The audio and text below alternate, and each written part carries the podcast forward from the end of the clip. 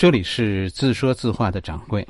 掌柜说：“大秦帝国。”本节目由喜马拉雅独家播出。今天是一百二十六回，秦王政二年到四年。秦王政二年，我们看到的是秦国很消停。后世说呢，主要原因是郑国渠。郑国渠消耗了秦国大量的人力物力。哎，所以秦国想闹腾也闹腾不起来了。我们上回说过是吧？这个事儿，秦王政并不是嗜血的。秦国在转入生产，不再跟六国发动发动挑衅。哎，六国呢也也很给力。一看秦国不来打了，六国立刻都觉得自己很了不起，是吧？六国秦国不打，我们打，于是六国打起来了。这一年从。六国的视角看，秦国很很安静；但是从秦国视角看，这六国可是很热闹。你看赵国和魏国就打起来了，这在秦国预料之中。很遗憾的是什么呢？很遗憾就是最后没有大打出手，不是双方不想，是刚开始打不久，那赵国国王赵孝成王死了，这就影响了赵国发挥。但是秦国仍然觉得很很欣慰，就是什么？赵国到底还是乱了。赵孝成王死了以后，赵国发生了一系列的内部矛盾，就是以前我们讲《廉颇传》说廉颇和乐胜那一场火并，就是这个时候。最终呢，最终廉颇出走魏国。对于这个结果，我想秦国还是觉得可以接受的，是吧？哎，秦国借机就把去年为了讨好赵国割让给赵国的那块魏辉以东的土地，人家又收回去了。看这一段历史啊，有一点非常奇怪，就是连续出现之前没有出现，以后也不会出现的地名，是吧？你比如说这里史史记当中说说刨宫呀，也读作标公啊，我我一直就读刨宫这个字儿呢，就是东北有个傻狍子的，知道吧？一种像鹿似的那样动物叫傻狍子，哎，就就那个古代写法就是这个字。曹公呢，就趁着赵国和魏国战争的时候，哎，秦国的曹公夺取了魏城卷。以后呢，到秦王政三年，哎，秦国的蒙敖进攻魏国的魏国一座城市，这座城市呢叫畅游鬼。这几个地名，咱们现在都不知道它指的是哪儿。甚至于，这根本就不是咱们常见的取名字的方式，好像不是我们语言当中的像像翻译语言。历史有好多我们现在不知道是怎么回事，《史记》跟你说就没有人能完全读懂。你别看有那么多人解读《史记》，是吧？这个卷，这个畅游鬼 在何处？掌柜也不知道。我的想法是什么？我认为这个答案就不在地上，而在星空。秦国当时因为吞并了周，所以得到了很多周以前的那些技术官员，这其中应该就有天文学家，所以在秦王政主政的初年，这个记录才会变得这样的古怪。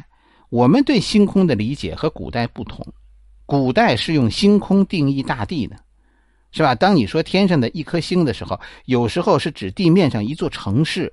而一座城市的名字会用星空中一颗星的名字来命名，但是我们并不知道当时这颗星对应着地下哪座城，所以才会出现这些古怪的名字。其实这些名字，什么卷、畅游鬼，都是星空，都是星星。秦王政二年，咱们说秦国。比较安静的原因啊，其实除了秦王不想打、修正国渠，啊，除了这个以外，秦国内部在进行文化变革。除了这些内部原因以外，还有一个原因就是从秦王政二年，秦国陷入三年自然灾害。从秦王政二年秋天开始，秦国先是在秦王政二年遭遇水灾，跟着三年是大旱，秦王政四年是蝗灾。就自然条件不允许秦王政折腾。秦王政三年的时候，整个关中发生旱灾，饿死人民无数。旱灾之后发生了瘟疫，被秦王非常信任的一个大将王和，哎，在这场瘟疫当中战死。不是在战死，在这场瘟疫瘟疫当中病死。咱们说过，秦王政一上台，任命的三个将军，这其中就有负责本土的王和，负负责晋阳的蒙敖，是吧？哎，还有一个袍公。吕不韦于是接替王和，掌握了关中的秦军。秦国现在出现了啊一种倾斜，权力的倾斜，开始向吕不韦这个方向出现出现可怕的倾斜。吕不韦开始掌握秦国大权。同样在这一年，蒙敖的军团在哪儿呢？蒙敖被派去进攻魏国，他与魏国爆发了一场持续两年的战争，直到秦王政四年，秦军才攻克啊畅游轨。其实这个意思就是，当时的情况是王和病死，蒙敖在外，所以形成了吕不韦对朝局的把握。秦王政四年，关中大旱，是吧？然后，啊，秦王政四年是是是瘟是是蝗灾，蝗灾，是蝗灾，闹闹蝗虫啊，又是大面积签收。就是这一年，我们在档案中看到，我们读到吕不韦发布命令，是吧？捐献一千担粮食就可以军功爵加一级。于是，一大批吕不韦干部走上领导岗位。这段历史其实从秦王政二年到秦王政四年，这背后是吕不韦掌权。秦国当时应该应该非常困难，就是借着秦国当时这个困难，吕不韦把握了秦国政权，这是很闹心的一件事。就这么闹心，也没耽误吕不韦动心眼害人。给大家讲这个《史记》当中的一小段我觉得特别有意思的。《史记》这一小段啊，记录了一件事一段吕不韦的手下跟吕不韦的对话。这段对话我不读了，给大家说说吧。就有一个谋士建议吕不韦，啊，把前些年扣留的赵国相邦春平侯把他放回去。这个谋士说呢，当初我们扣留这个春平侯就是个错误，那个时候就是中了赵国的计谋。我们现在呢，要想搞乱赵国，进一步搞乱赵国。是吧？让他永远永世不得翻身，你就可以把这春平侯放回去。这些话其实是一个春秋一种外交，春秋战国时代一种外交的手劲。先说说春平侯是谁啊？你你先得明白春平侯是谁，你才明白他说这句话的意思。这个春平侯有的地儿叫春平君啊，这个没有太大问题，因为当时的战国呀，周天子不是没了吗？在周天子的时代，国王、国王封的贵族、天子封的贵族都称侯，是吧？国王封的贵族他不能称侯，侯是只有天子才能封的。国王呢，封自己的弟弟都是叫小贵族，都是叫君。现在周天子不是靠边站了吗？于是国王也能封侯，哎，关系不大，称侯称君没有本质区别。这个春平侯是谁呢？是赵国。刚死的赵孝成王的孙子是现在的国王赵悼襄王的儿子。这个爷爷呢，爷爷这个赵孝成王在的时候，那爷爷很喜欢这个春平侯。那个时候，这个年轻的春平侯是赵国的相邦。以后这个相邦呢，那个时候经验也不足，就遭到赵国这帮臣子的使坏。哎，赵国这帮臣子要多坏有多坏。他们怎么做呢？他们让这春平侯啊去秦国谈判，然后这帮臣子策动赵国反悔，结果就导致春平侯被秦国扣留。这就是谋士说的秦国的失误，当初就不该扣留春平侯。其实这是赵国国内政治斗争常用的一个一个手段。是吧？你看这个意思，春平侯在在秦国呢。后来我们看着，现在看着，春平侯在秦国过得还挺适应。他跟当时代郡也是赵国的土地，赵国代郡扣留在秦国的人士，就那个平都侯，他们两个人关系不错。我们对历史了解的多少？《史记》你要深究，我们有好多不知道的东西。你比如说，我们到现在不知道《史记》当中这个平都侯是谁。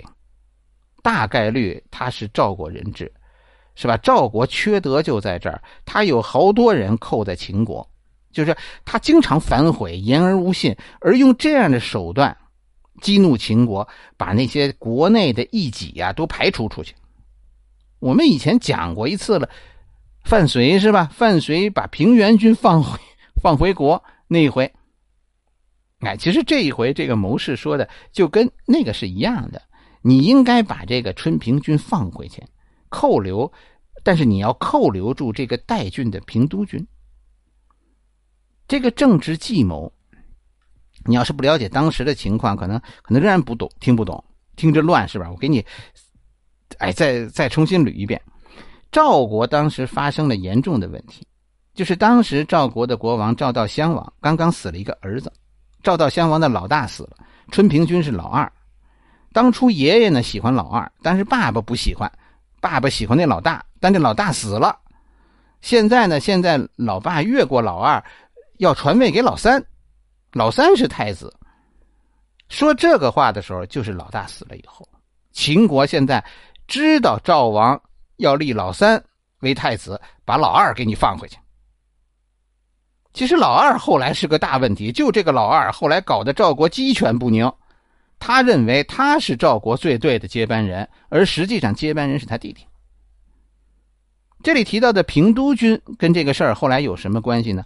以后支持老二这个春平侯的是代郡势力。赵国内部除了这些大臣之间是吧？国王的几个儿子之间，还有一个大问题，就是他内部有一个代郡，这代郡闹闹独立。以后这个老二春平春平侯他不是没当上国王吗？但是他得到代郡的支持。赵国国内不和，各种势力不和，是吧？因为吕不韦现在放这个春平侯回国，一下子就把所有内部的不和全部都激活了。这对赵国的影响有多大啊？以后大家听。廉颇已经逃亡到魏国了。这个时候，其实呢，那个也是因为赵国内部斗争，是吧？马上接管赵国的这个将军就是李牧啊。战国四大将，秦国两个，赵国两个。赵国就是廉颇和李牧，是吧？其实这赵国这个几个将军，最后都是毁在内斗当中。李牧以后为什么出事不是他政治上，他政治立场上有啥问题，不是，纯粹是是犯猜忌，就人家怀疑他，因为他是代郡出来的将军，所以总觉得赵王总觉得他不忠，你的出身就不忠。那个时候，如果那个时候李牧后来跟这个跟这个平都侯、跟春平侯他们之间这种私人关系，就是他以后有罪的证据，是吧？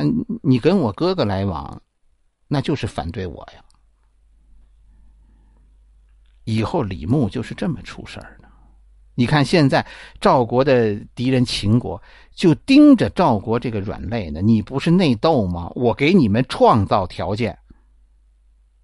赵国自己不觉得，是吧？但是其实这样的问题已经一再被秦国利用了，绝不是史记上说的，说秦国人一打仗就派间谍给你造谣，不那么简单。苍蝇不叮无缝的蛋。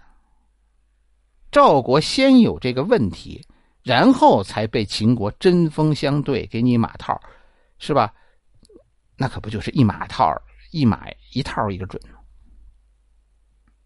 而且这些套你看都是战略级的，我们一定要意识到咱们是有短处的。我们的敌人其实把我们看得清清楚楚。你看当初平原君最后导致是吧？秦国放平原君回去，平原君最后导致长平之战战败，坑死赵括。以后咱们现在就眼看着，以后坑死李牧，好像秦国。很高明，这骗人是一绝。哎呀，不过是赵国有缺陷。以后当大家看到秦国用反间计杀死李牧的时候，需要知道，不是那个时候做了什么，而是一直在做。从很多年以前就针对赵国进行挑拨削弱，最终才有那样的手到擒来。有机会大家看看《史记》。是吧？春平侯回国这一段，掌柜觉得这是秦王政四年，哎，一件非常有秦国特色的事，也不用高兴的太早。凡是这种算计人的事儿，一般最后都得被人算计。秦国自己内部也是矛盾重重。好了，是吧？下回给大家讲讲，啊，秦国马上糗事就要爆发了，那不是郑国渠正修着呢吗？你等着听，那个圈套圈的阴谋，绝对不比赵国差。